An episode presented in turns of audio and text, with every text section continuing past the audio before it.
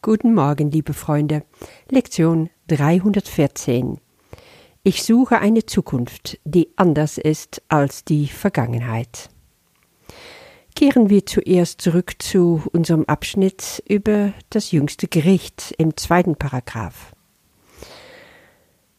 Was Jesus hier sagt, das letzte Urteil sieht die Welt als eine, der total vergeben ist, ohne Sünde und gänzlich ohne Sinn und Zweck, das könnten wir uns mal tiefer anschauen. Zuerst dachte ich, eine Welt, die total vergeben ist, hat keinen Sinn und Zweck mehr. Holy purposeless heißt es auf Englisch, was auch so viel bedeutet wie ohne irgendein Grund. Und wir verstehen, aha, die Welt hat dann ihr Zweck erfüllt. In dem Moment, wo wir in der Lage sind, die Welt als völlig unschuldig zu betrachten, wird sie auch kein Ziel, wird sie kein Grund weiter zu bestehen mehr haben. Wir haben vorher in Paragraph 1 schon gelesen, wenn die Wahrnehmung endet, nachdem das letzte Urteil gefallen ist, darf sie verschwinden. Sie hat keinen Zweck mehr. Und wenn die Wahrnehmung geht, geht anscheinend auch die Welt. Ich sehe das so, die Welt ist unsere Schule. Wir brauchen die Schule, weil wir hier lernen. Und dazu sind wir ja auch gekommen auf die Welt. Wir lernen über die Liebe. Wir lernen zu vergeben. Wir lernen, dass es keine Sünde gibt. Wir lernen über Unschuld, über Heiligkeit und wie wir das alles erreichen können. Und unsere Handleitung dazu, unser Lehrbuch, das ist der Kurs in dieser Schule. Aber es gibt natürlich auch viele Leute, die den Kurs nicht haben, die benutzen ein anderes Curriculum. Das ist eigentlich egal. Das Leben lehrt es einem, was man lernen will. Natürlich ist es logisch, dass irgendwann, wenn das Curriculum vollbracht ist, dann hat das Lernen ein Ende. Der Schüler kann mit seinem Diplom nach Hause gehen.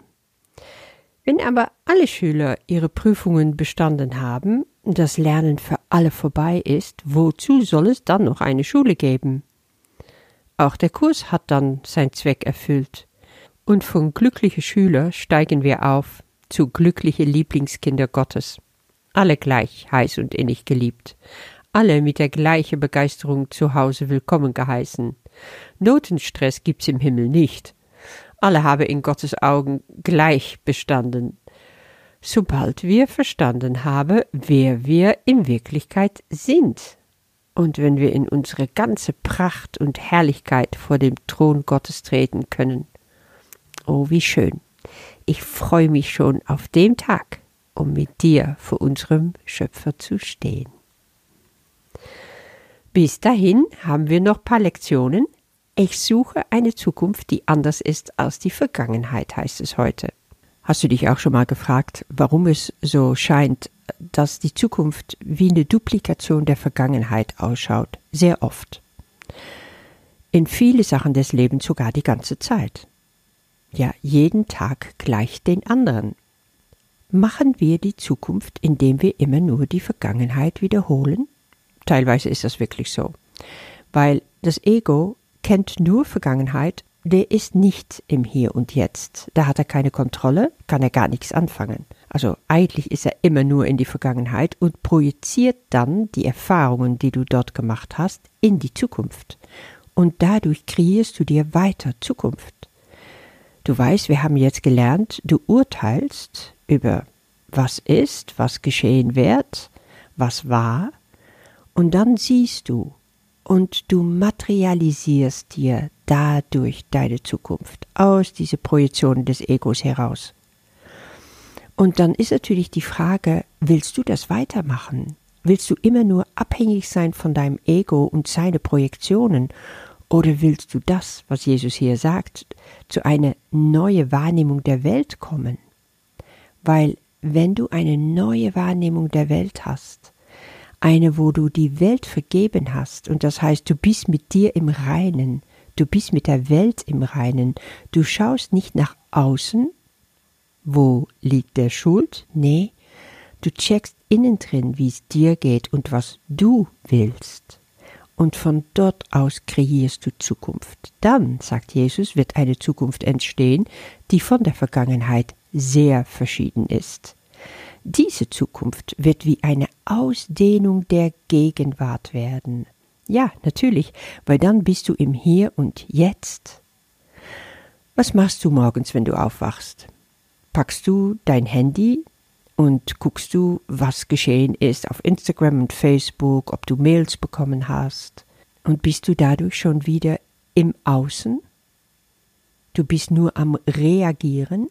Oder nimmst du dir die Zeit beim Aufwachen zu sagen, Herr, hier bin ich. Du und ich, wir haben jetzt erstmal Zeit füreinander. Und du gehst nach innen.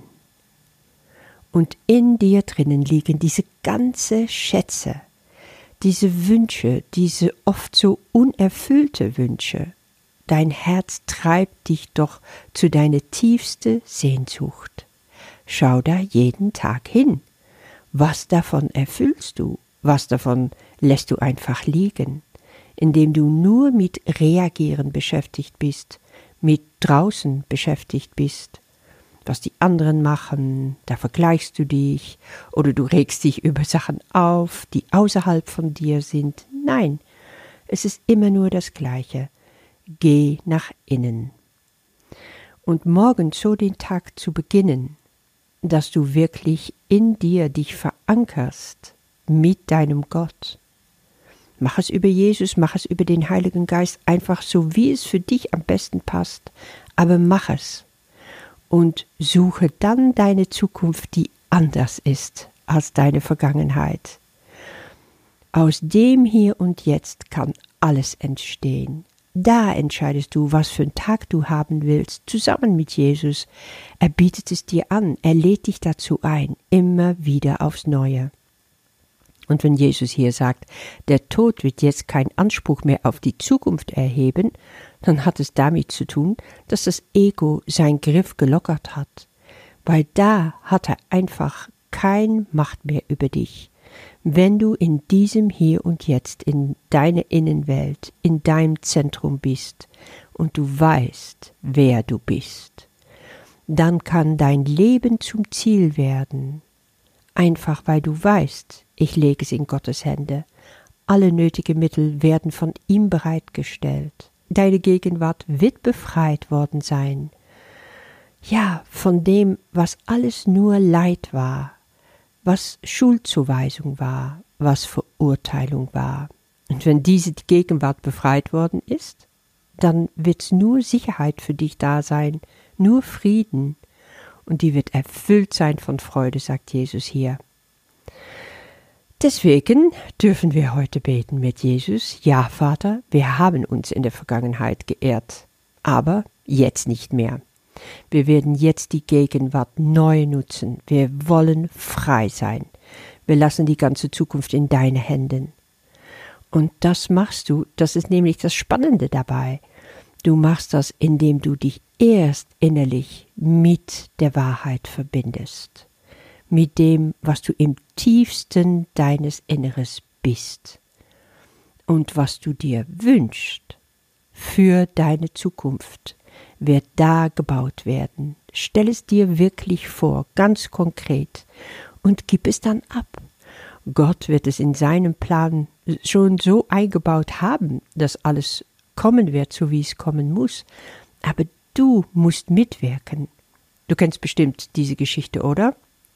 der Mann, der erfriert im Winter und im in den Himmel kommt und sagt, oh Gott, warum hast du mich erfrieren lassen? Und Gott sagt, dich erfrieren lassen?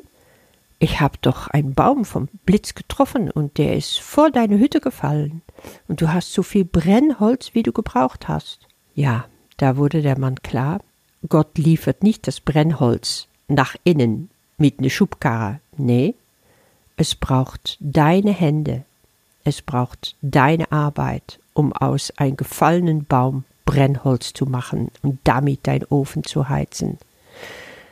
So ist es mit allem. Gott stellt die Mittel bereit, aber wir müssen es aufgreifen und umsetzen, und das machst du in innerer Arbeit. Und dann wirst du eine Zukunft kreieren, die anders ist als deine Vergangenheit. Damit wünsche ich dir heute besonders viel Freude. Bis morgen. Ich suche eine Zukunft, die anders ist als die Vergangenheit.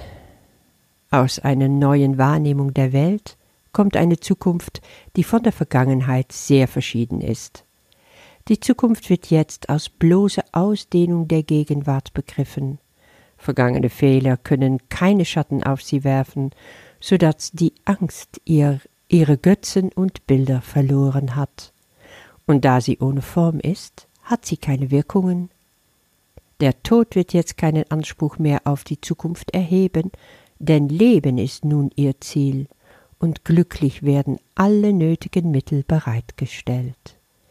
Wer kann sich grämen oder leiden, wenn die Gegenwart befreit worden ist und ihre Sicherheit und ihren Frieden in eine stille Zukunft ausdehnt, die erfüllt von Freude ist?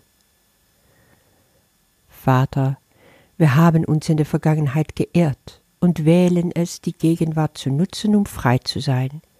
Jetzt lassen wir die Zukunft in deinen Händen und lassen unsere vergangenen Fehler hinter uns wobei wir sicher sind, dass du deine gegenwärtigen Versprechen halten und die Zukunft in ihrem heiligen Licht lenken wirst.